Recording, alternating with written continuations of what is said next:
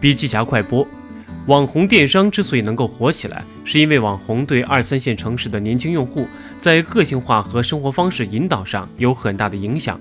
年轻用户需要网红的意见，网红能给这些用户施加品牌影响力和连接力。电商一点零时代的获客成本居高不下，管理库存也是难题。而网红的兴起，让获客成本急剧降低。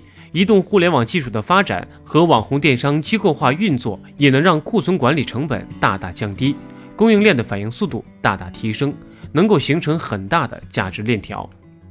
网红经济之所以形成，当然不是因为偶然事件红起来的单个网红所能支撑的，背后一定有大量的机构的参与。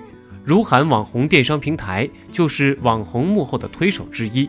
如涵能在业内做到第一，并能吸引投资人的青睐。是因为如涵强大的网红孵化能力、持续的增长能力，以及对网红数据的精细化管理运营能力。